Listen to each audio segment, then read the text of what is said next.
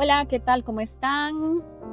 Semana nueva, episodio nuevo y vamos a seguir trabajando con nuestro niño, nuestra niña interior, aprovechando pues lo que trabajamos la semana pasada con el, la foto de cuando éramos niños y todo ese proceso amoroso que, empezamos a hacer con, con, con nuestros niños y con nuestras niñas, llenos de mucho amor para que ellos se sientan amados y además qué gran papel, qué gran, qué gran obra hicieron con las herramientas que tenían en ese momento y que hoy nos convierten en la mujer o en el hombre que, que soy. Entonces agradecerle a ese niño, a esa niña interior, ese amor, esas, esas ganas de, de colaborar con, nuestra, con nuestro ser, con, la, con el ser que somos hoy y actualmente. Y ahora pues a seguir nosotros eh, puliendo esa, esa persona en la que me he convertido y sobre todo tratando de no hacer juicios, tratando de no estar este,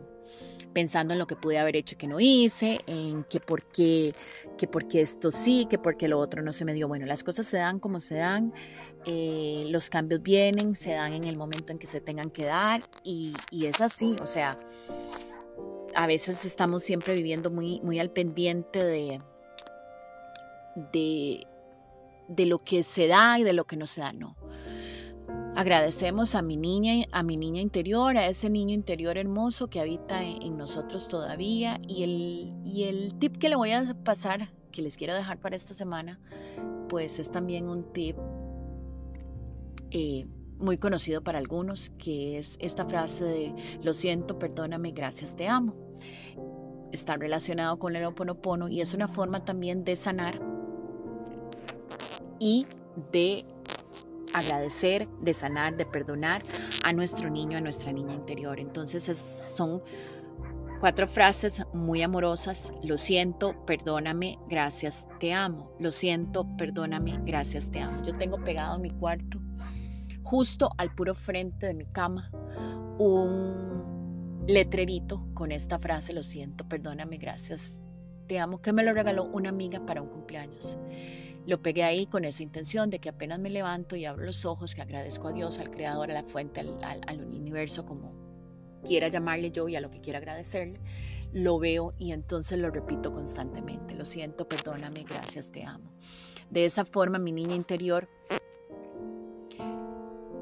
me siente, me percibe, me, me abre sus bracitos para, para que yo llegue también ahí, porque aunque soy una adulta y aunque soy grande, también muchas veces necesito de ese, ese abrazo cálido, de ese abrazo lleno de amor, de un amor incondicional como el que me da mi niña interior.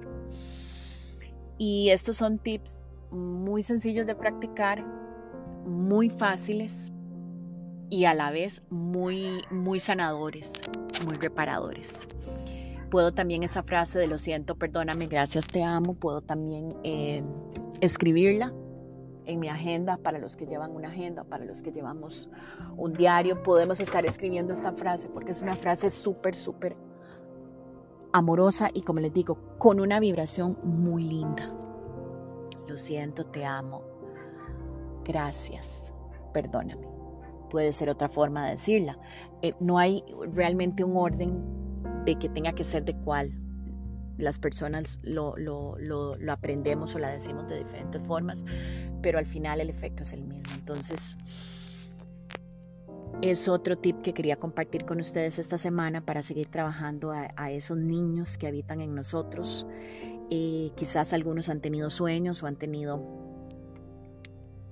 eh, situaciones recuerdos con, situaciones de la infancia que han venido en, estos días con el trabajo de nuestro niño, nuestro niño interior.